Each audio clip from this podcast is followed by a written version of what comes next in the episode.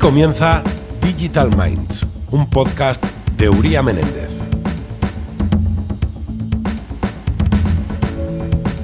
Bancos, hospitales, utilities, sector de la defensa, medios de comunicación, despachos de abogados han protagonizado recientes casos de ciberataques de diverso tipo. En un mundo en pleno proceso de digitalización, necesariamente interconectado y cada vez más basado en el Big Data, los ciberataques están en el top 3 de las principales preocupaciones de los consejos de administración de las entidades cotizadas. Así lo recordaba recientemente la publicación Corporate Compliance Insights. Hoy en Digital Minds vamos a hablar de ciberseguridad, no solo sobre las medidas tecnológicas preventivas, sino especialmente sobre la estrategia jurídica más adecuada. Hola a todos y bienvenidos. Un saludo de Borja Sainz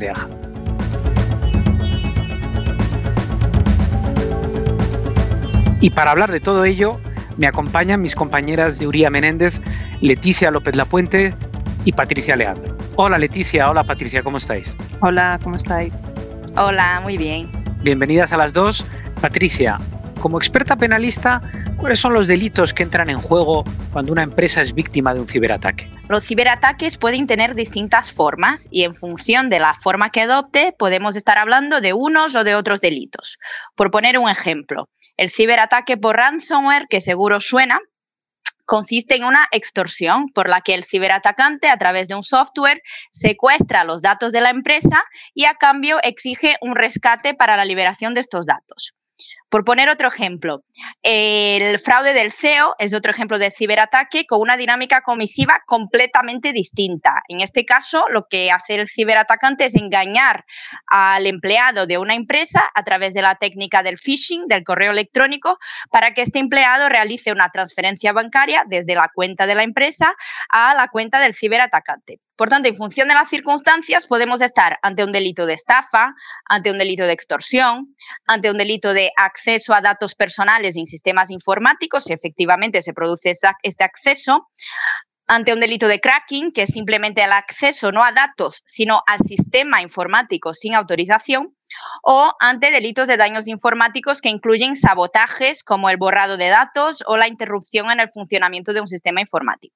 ¿qué posibilidades reales existen de identificar al autor de esos delitos? Como os podéis imaginar, en estos casos la identificación del autor, dependiendo de las circunstancias del ciberataque, puede ser una tarea sumamente complicada. Es frecuente que los ciberataques se cometan desde el extranjero, con lo cual en la investigación de estos delitos jugará un papel muy importante los instrumentos de colaboración en materia penal para la investigación. Y si las jurisdicciones involucradas son Estados miembros de la Unión Europea, existe a priori mayores posibilidades de que la investigación sea eficaz porque en Europa contamos con la Orden Europea de Investigación que sin duda facilita la investigación de estos delitos. Pero incluso en el ámbito europeo todavía hay mucho margen de mejora y de hecho se encuentra en tramitación un reglamento, una propuesta de reglamento del Parlamento Europeo y del Consejo que regulará eh, la conservación y entrega de pruebas informáticas en el proceso penal, pruebas electrónicas y de aprobarse sin duda será una norma fundamental en las futuras investigaciones penales por estos delitos. Y a día de hoy, ¿cuáles son los factores que consideras clave para preparar una denuncia efectiva ante un ciberataque? Un ciberataque siempre va a requerir una respuesta rápida por parte de la empresa atacada y por eso es importante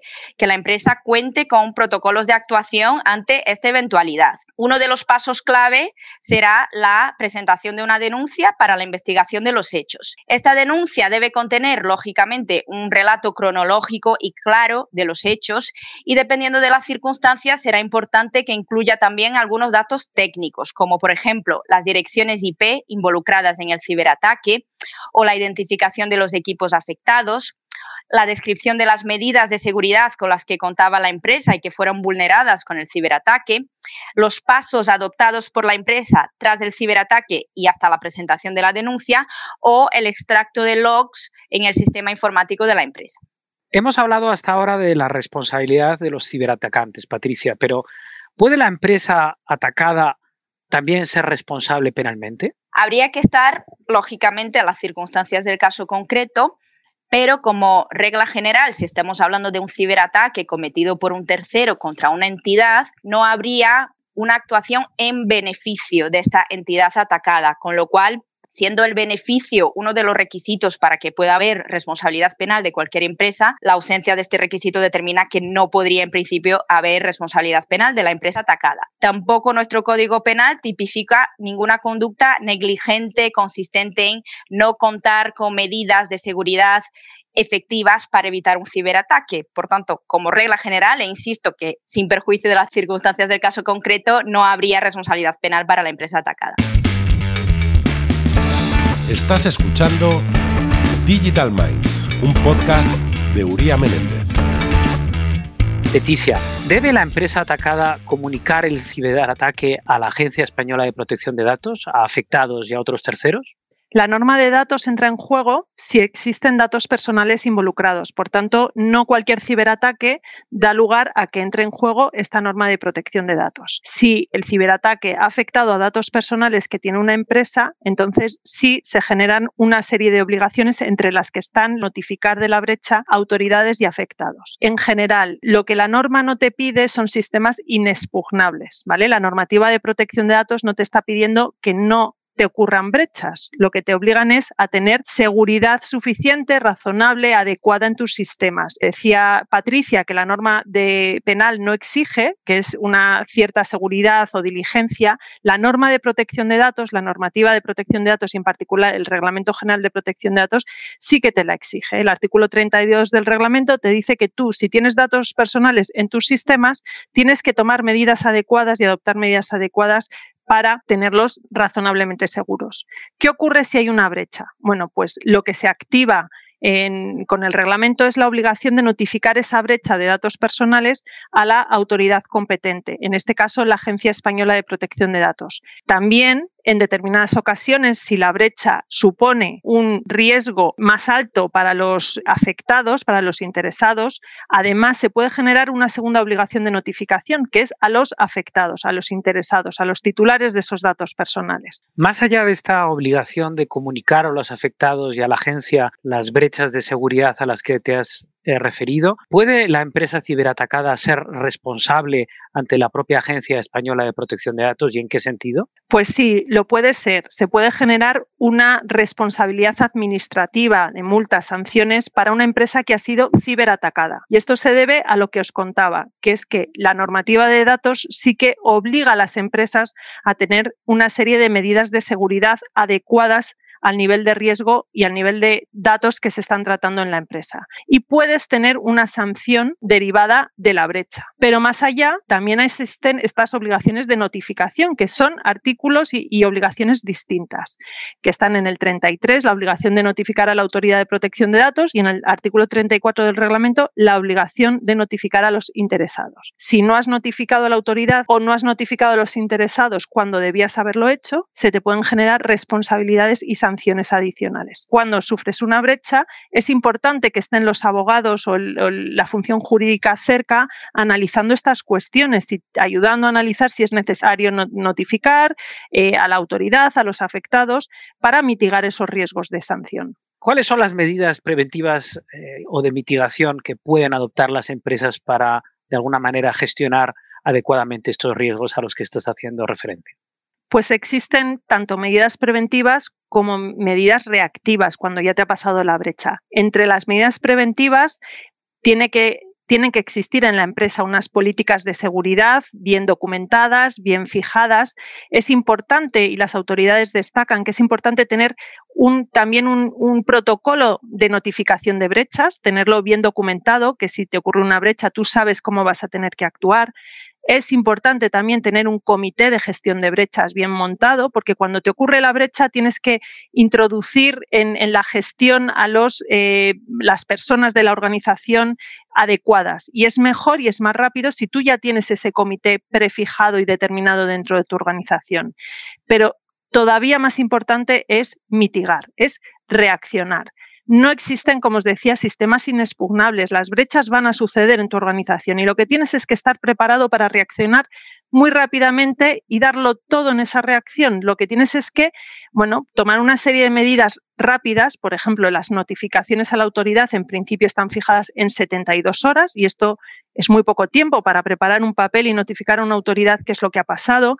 Es importante tener un estudio forense de qué es lo que ha pasado, es más importante todavía reaccionar rápidamente y cortar aquellos sistemas informáticos por los que puede estar accediendo un hacker o puede estar sufriéndose la brecha.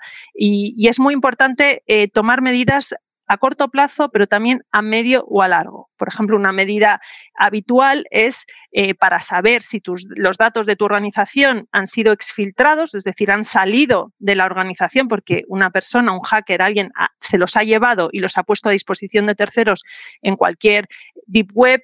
Bueno, por ejemplo, hay servicios de monitorización de la, de la red, de Internet, para ver si esos eh, sistemas, esos datos han sido exfiltrados y están disponibles o a la venta en, determinados eh, sitios de Internet. ¿Te refieres también a posibles responsabilidades civiles ante usuarios y clientes finales? Sí, por supuesto, porque no se agota la responsabilidad en las multas o en, las sanciones administrativas.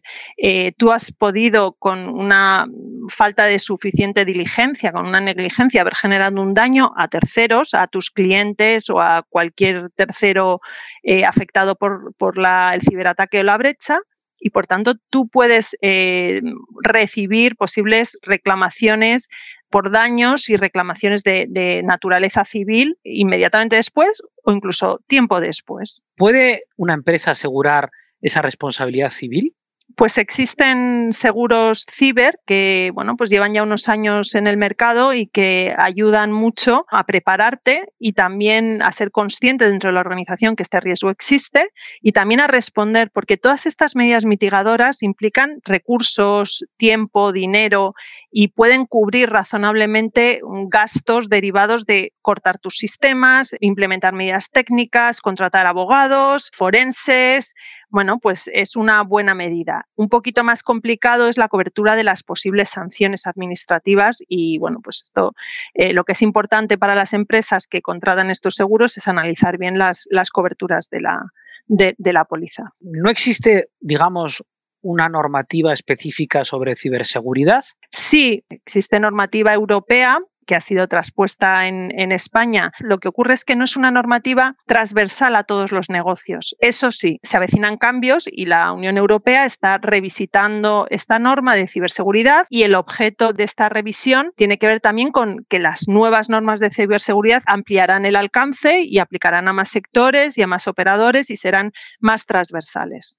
¿En qué medida las empresas reguladas eh, y específicamente las cotizadas deben estar más atentas a los ciberataques que el resto? Pues determinados sectores regulados están precisamente sujetos a la normativa ciber y por tanto se les generan otras obligaciones de notificación o de seguridad específicas. Cuando te refieres a las cotizadas, bueno, es que una brecha importante puede llegar a ser incluso un hecho relevante que tú tienes que poner en, en conocimiento del regulador e incluso del mercado para, porque bueno, pues algunas de estas brechas tienen un impacto relevante sobre la viabilidad, incluso sobre la operativa de, algunas de estas empresas.